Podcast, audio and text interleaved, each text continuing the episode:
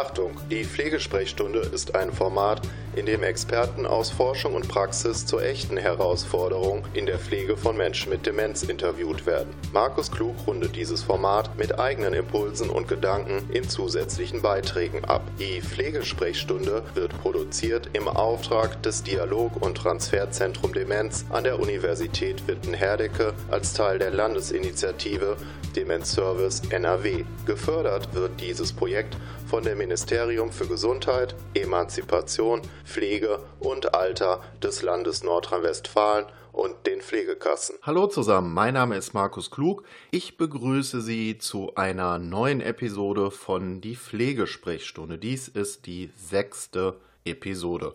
Heute habe ich für Sie ein Experteninterview mit der Verhaltenstherapeutin Dr. Sigrun Schmidt-Traub zum Thema Angststörung im Alter und mögliche Lösungsansätze für derartige Herausforderungen.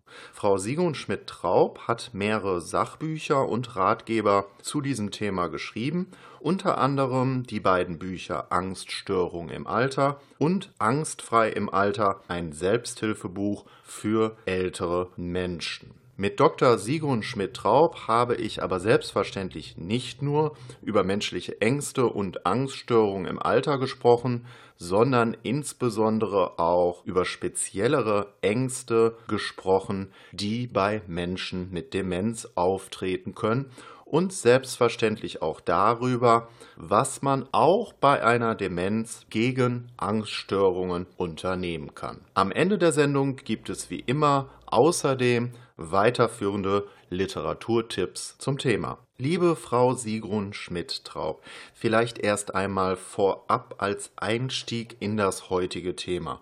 Angst ist ja erst einmal rein evolutionsbiologisch betrachtet überlebensnotwendig. Ab wann würden Sie vor diesem Hintergrund von einer Angststörung sprechen? Ja, Sie sagen ganz richtig, dass Sie die Angst überlebensnotwendig ist. Wer keinerlei Angst verspürt, das kommt ganz selten mal vor, geht äh, Risiken ein und lebt sehr gefährlich. Und wir sprechen dann von Angststörungen, wenn die Angst zu häufig vorkommt, zu intensiv wird und zu lange anhält. Äh, und dann kann die Angst nämlich die Person, egal ob das ein kleines Kind ist, ein Jugendlicher, ein junger Erwachsener oder ein alter Mensch ist, beeinträchtigen und zu einer Belastung werden. Welche Angststörungen würden Sie denn grundsätzlich unterscheiden, die sich weiter klassifizieren lassen? Es gibt eine ganze Reihe von Ängsten. Äh, ich zähle sie mal auf, damit Sie sich so eine Vorstellung machen können. Die erste auftretende Angst im Leben eines Menschen ist die sogenannte Trennungsangst. Da haben die Betroffenen Angst, dass ihren Lieben, also ihren Bezugspersonen, etwas Schreckliches zustoßen könnte, dass sie die verlieren könnten.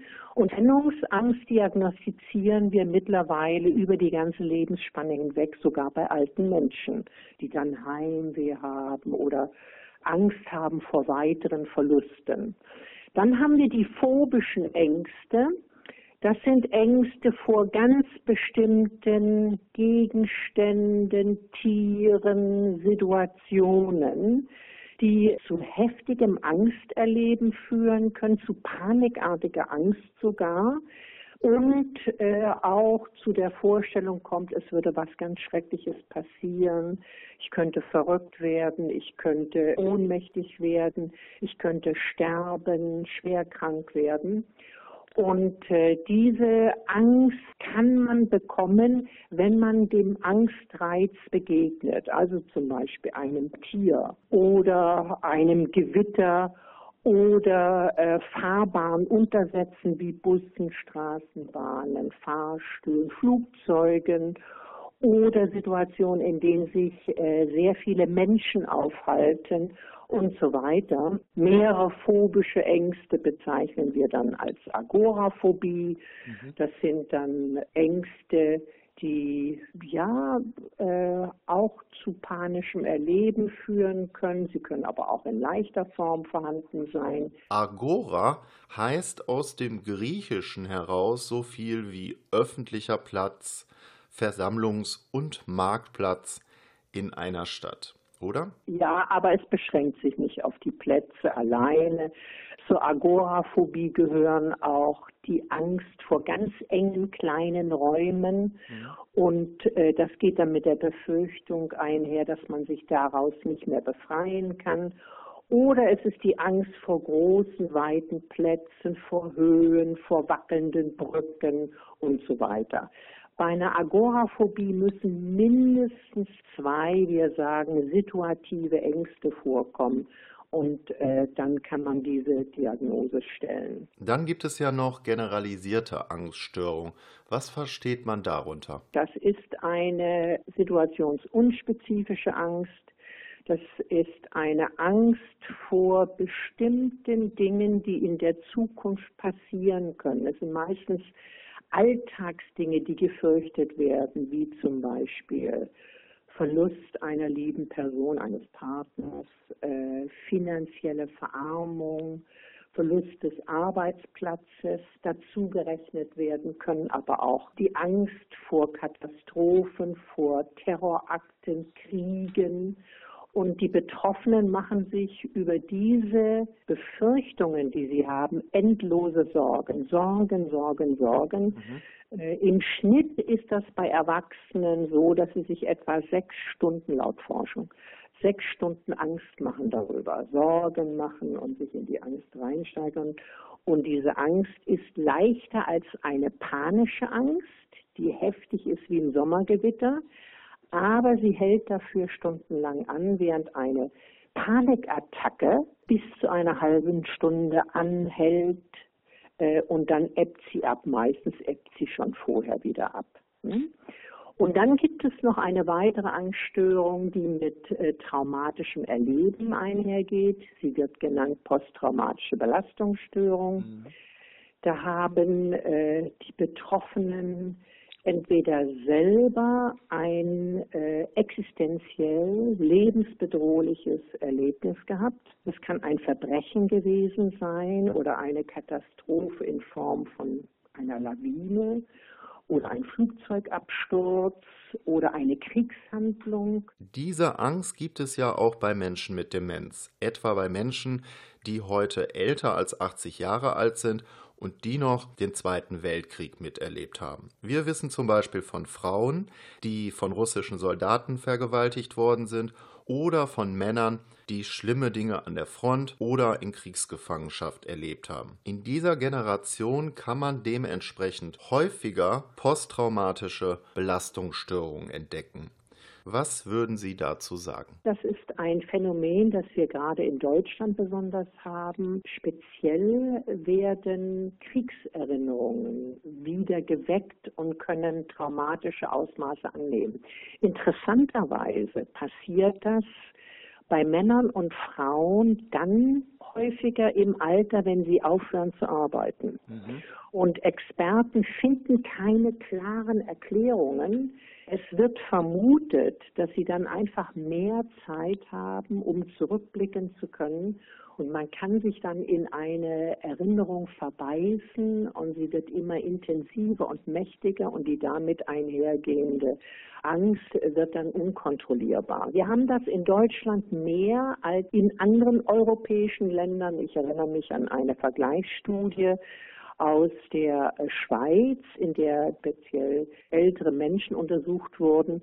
Und diese spät auftretende traumatische Angst kam dreimal häufiger in Deutschland vor. Haben Sie dafür eine Erklärung? Es wird ja zuweilen auch von der German Angst gesprochen. Also es wird davon ausgegangen, dass Menschen gerade in Deutschland häufiger unter Angst leiden. Was lässt sich dazu sagen? Ich denke schon, dass die Erlebnisse im Zweiten Weltkrieg, äh, dazu gehören ja nicht nur die Bombardierungen, Verschüttungen, sondern dazu gehören ja auch die Flucht. Ne? Es sind ja Millionen, mussten ja flüchten, sind ja zum Teil auch vertrieben worden und die haben grausliche Dinge erlebt. Ich denke, dass ein großer Teil der Bevölkerung, also ich habe immer wieder in meiner Behandlung gehabt Patienten, die dann erzählt haben von einem verschütteten Geschwisterkind, das sie nicht mehr retten konnten. Und sie sahen, wie es starb. Oder sie sahen andere grausliche Dinge. Ich glaube, in den anderen äh, europäischen Ländern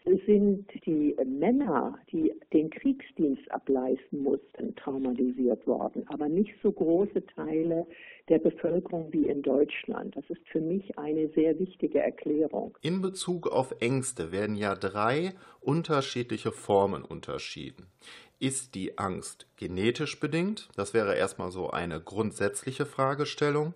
Hängt die Angst mit bestimmten Lernerfahrungen zusammen? Oder ist die Angst mit einzelnen dramatischeren Episoden des Lebens verbunden? Was würden Sie zu dieser Differenzierung sagen? Ab wann ist Angst beispielsweise genetisch bedingt? Angst ist immer genetisch mhm. bedingt, mhm. wissen wir neuerdings mitbedingt. Äh, ich muss aber vorausschicken, alle drei Punkte, die Sie genannt haben, spielen eine Rolle bei der Entstehung von Angststörungen. Mhm. Bleiben wir jetzt mal kurz bei der Genetik. Wir kennen äh, äh, Gene mittlerweile aufgrund der vielen Genomanalysen, die man äh, jetzt machen kann. Und wir wissen aus Längsschnittuntersuchungen, dass Babys, die unruhig, ängstlich und hochreizbar zur Welt kamen, ihr ganzes Leben über ein sogenanntes scheues, ängstliches Temperament haben. Und ein Temperament ist eine Einstellungs- und Verhaltensbereitschaft, die äh, zur Person gehört und eigentlich in die Persönlichkeit des Menschen integriert wird. Und äh, sie ist therapeutisch oder durch Lernen nicht sehr beeinflussbar. Also es gibt einmal genetisch vorgegeben ein ängstliches Temperament.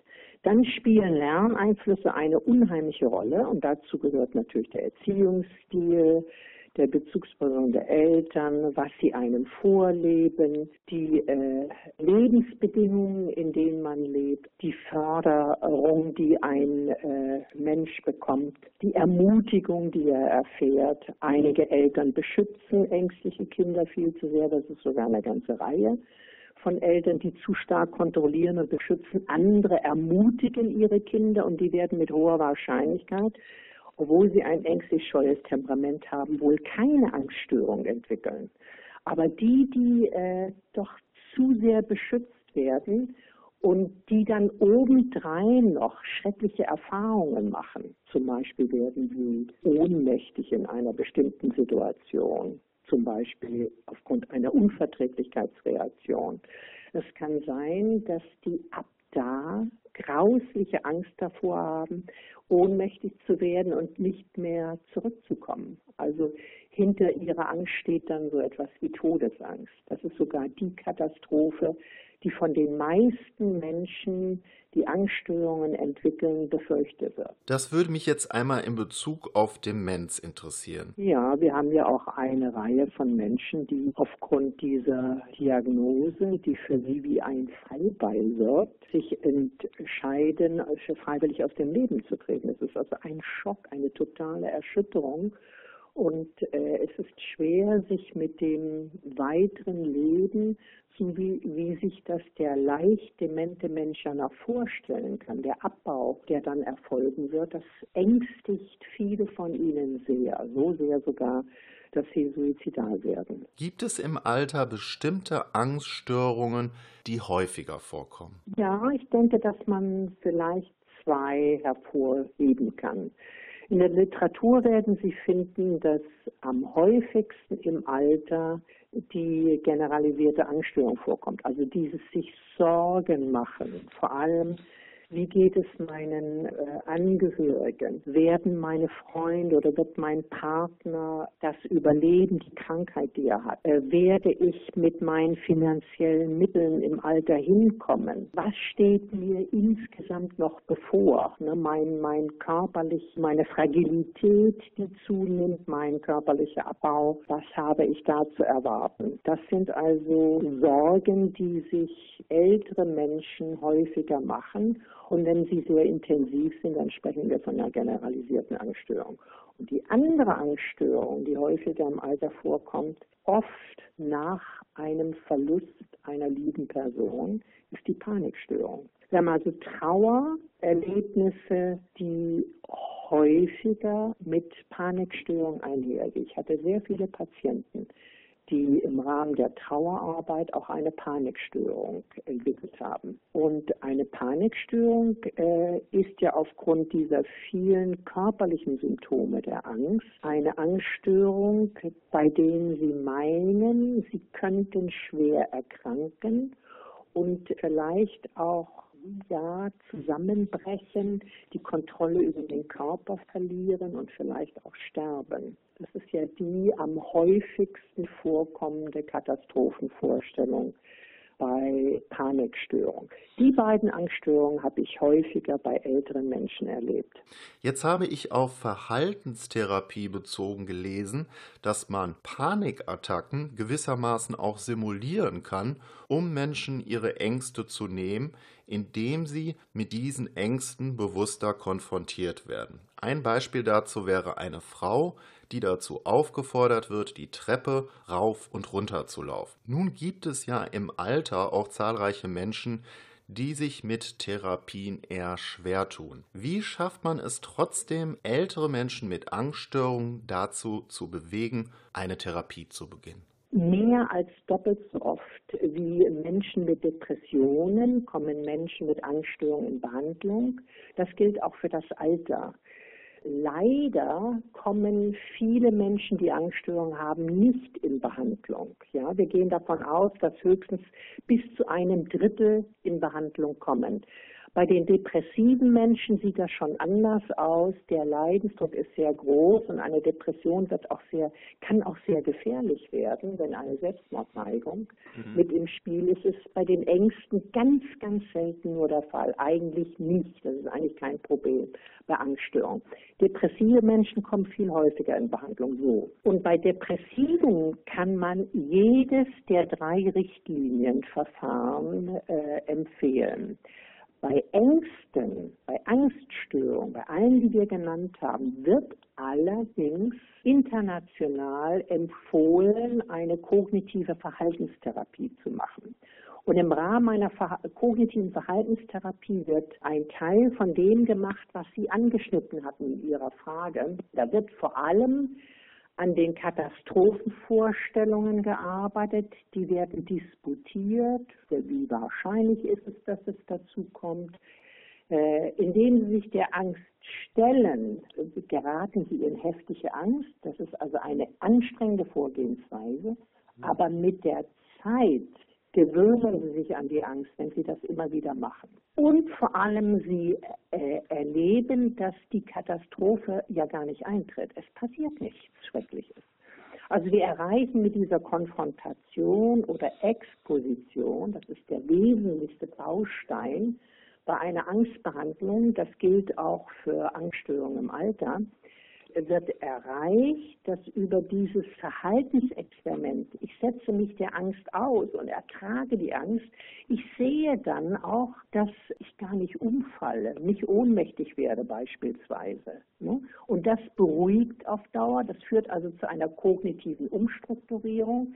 Ich sehe, dass die Angst lange nicht so gefährlich ist, wie ich gemeint habe. Und wenn genügend oft äh, konfrontiert wird, kommt es zu einer Gewöhnung an die Angst und dadurch wird die Angst abgeschwächt und in den meisten Fällen verschwindet sie auch. Die nächste Frage knüpft daran an, wenn man sich jetzt nicht therapieren lassen will, wäre jetzt auch eine Selbsthilfegruppe eine alternative Möglichkeit, mit Angststörung bewusster umzugehen und diese mehr zu reflektieren. Wie lauten Ihre Erfahrungen auf diesem Gebiet? Ja, also ich bin ein großer Befürworter von Selbsthilfegruppen. Ich habe selber mit dazu beigetragen, dass meine Angstgruppen, die ich im Laufe der Jahre gehabt habe in meiner Praxis, dass die dann sich am Ende der Therapie weiterhin getroffen haben, um sich gegenseitig zu stützen. Das wäre eine Variante für die Gründung einer Selbsthilfegruppe. Dann gibt es aber auch sehr eifrige Betroffene, die also selber eine Angststörung haben, meinetwegen eine soziale Phobie oder eine generalisierte Angststörung oder eine Agoraphobie oder Panikstörung, die dann eine äh, Selbsthilfegruppe gründen, indem sie in der Zeitung dazu aufrufen. Und in der Regel findet sich dann eine Person in so einer Angstgruppe, die das Ganze ein bisschen moderiert. Es ist empfehlenswert, dass es homogene Gruppen sind, also Selbsthilfegruppen nur mit Angstpatienten. Wenn die äh, mit depressiven und somatoform gestörten Menschen, die meinetwegen Migräne haben oder Rückenprobleme, Probleme haben, ohne organische Ursache, da wird ihnen weniger geholfen. Die Erfahrung geht dahin, und das können Sie auch in vielen Lehrbüchern nachlesen, dass homogen zusammengesetzte Angstgruppen wirklich vielen äh, Mitgliedern der Gruppe helfen können. Also ich hätte jetzt eine Gruppe zum Thema generalisierte Angststörung und der oder die Moderatorin hat auch schon einmal selber unter dieser generalisierten Angststörung gelitten. Oder ist das jetzt keine zwingende Voraussetzung? Das ist hilfreich, wenn die Selbsterfahrung nachweisen kann. Dann sind die sehr viel differenzierter und verstehen vieles besser. Nur kenne ich keine einzige Selbsthilfegruppe, in der nur Menschen wären mit einer generalisierten Angststörung. Meistens finden Sie in solchen Selbsthilfegruppen Agoraphobiker, Panikpatienten und Sozialphobiker. Und hier und da gibt es auch Patienten mit generalisierter Angststörung. Die kommt nämlich selten unisono vor. In der Regel haben äh, Menschen mit einer generalisierten Angststörung auch noch andere Angststörungen, phobische Angststörungen zum Beispiel. Bemerkenswerterweise treten ja bei Menschen mit Demenz noch andere Krankheiten hinzu. Stichwort Multimorbidität. Da hat man es also mit einer Koexistenz von verschiedenen Krankheiten und teilweise auch psychischen Problemen wie Angststörung und Depression zu tun. Was lässt sich dazu sagen? Ja, wir haben ein äh, hohes Vorkommen von weiteren, wir nennen sie komorbiden Störungen, also von weiteren anderen psychischen Störungen, es kann auch körperliche Störungen dabei sein. Im hohen Alter ist das sowieso die Regel, dass viele körperliche Beschwerden noch dabei sind und Erkrankungen. Und die häufigste komorbide Störung bei Angststörungen dürfte die Depression sein. In den meisten Fällen ist die Depression sogar eine Folgestörung, also eine sekundäre Störung. Wenn jemand über viele Jahre hinweg eine generalisierte Angststörung hat, ist die Wahrscheinlichkeit groß, dass er sich nicht nur Sorgen macht, sondern auch immer mehr grübelt und immer schwächer wird und Konzentrationsprobleme bekommt kommt. Und so rutscht er dann allmählich in eine zusätzliche Depression hinein. Dasselbe haben wir bei Panikstörung. Die äh, Panikstörung ist so heftig vom Erleben her, dass viele schon nach wenigen Monaten zusätzlich eine Depression entwickeln. Oder wir haben das bei sozialer Phobie. Sozialphobiker haben Angst vor dem Urteil anderer Leute. Sie haben Angst davor, dass andere sie für dumm halten oder für peinlich im Auftreten oder für unsympathisch halten. Und die haben häufiger eben auch eine Depression als Folgestörung. Wir haben seltener den umgekehrten Fall, dass eine Depression zuerst da war und daraufhin dann eine Angst kommt. Und meistens ist es dann eine soziale Phobie. Eine interessante Frage, über die bei Menschen mit Demenz häufiger diskutiert wird, ist die Frage, ob Therapien wie Psychotherapie überhaupt Sinn machen, wenn der Geist abbaut und die Möglichkeit zur Reflexion dementsprechend immer weniger gewährleistet werden kann, was ja eine Grundvoraussetzung für erfolgreiche Psychotherapie ist. Wie beurteilen Sie das? Ja, das ist nachvollziehbar. Aber im Rahmen einer Verhaltenstherapie, und die ist eh die State-of-the-Art Behandlung bei Angststörungen, ich rede jetzt nur von Ängsten und nicht von Depressionen, ist sowieso die Konfrontation der wichtige Teil der Therapie, die wichtigste therapeutische Vorgehensweise. Und die kann man sehr schön auch mit dementer werdenden Patienten machen, indem man sie begleitet in Situationen, vor denen sie Angst haben. Während die Gespräche, Gesprächsmöglichkeit, also die Wirklichkeit zu überprüfen, Überprüfungen und die ganzen äh, Disputationen zu den Dingen, die sie befürchten, nachlässt. Das muss aber nicht sein. Sehen Sie mal, wir können ja auch ganz kleine Kinder nur mit Konfrontation behandeln, also kleine Kinder mit Angststörung, nur mit Konfrontation äh, behandeln, die sind ja noch nicht kognitiv reif, um über die äh, Vorstellungen, die Einstellungen zu ihrer Angststörung sprechen zu können. Und, wir sind, und diese Behandlungen sind sehr erfolgreich. Wir können kleine Kinder mit phobischen Ängsten wunderbar nur mit Konfrontation behandeln. Und das können wir auch bei dementer werdenden Menschen machen. Das heißt, wenn ich Sie jetzt richtig verstanden habe, funktioniert vielleicht nicht mehr die Gesprächs- oder Psychotherapie, weil sie eine höhere Reflexionsebene voraussetzt, aber die Konfrontationstherapie, die Verhaltenstherapie, weil sie eben auch anders funktioniert, kann eine gute alternative Therapiemöglichkeit darstellen, auch bei Menschen mit Demenz, oder? Wohl dosiert, graduiert in kleinen Schritten. Das muss ja keine massierte Überflutungskonfrontation sein, um Himmels Willen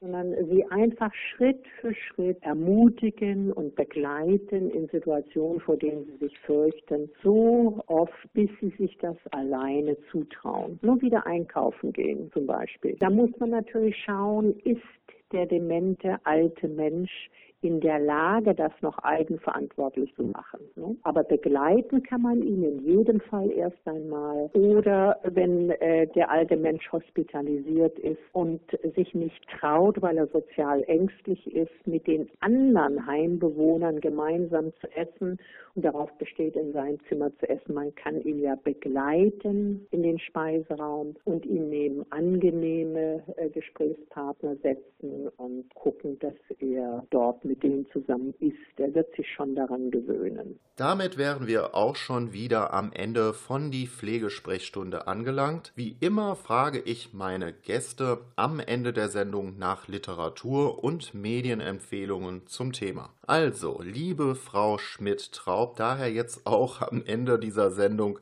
die Frage an Sie.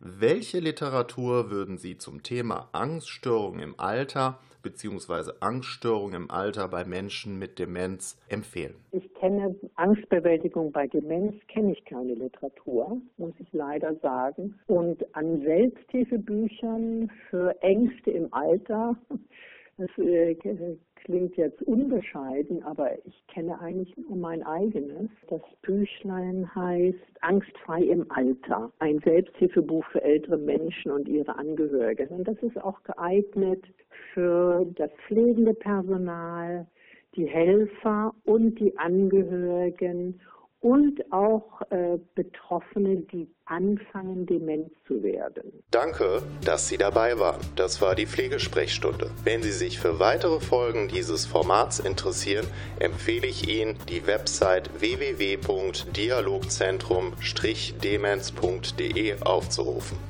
Dieses Projekt versteht sich als Teil der Landesinitiative Demenz Service NRW und wird gefördert von dem Ministerium für Gesundheit, Emanzipation, Pflege und Alter des Landes Nordrhein-Westfalen und den Pflegekassen.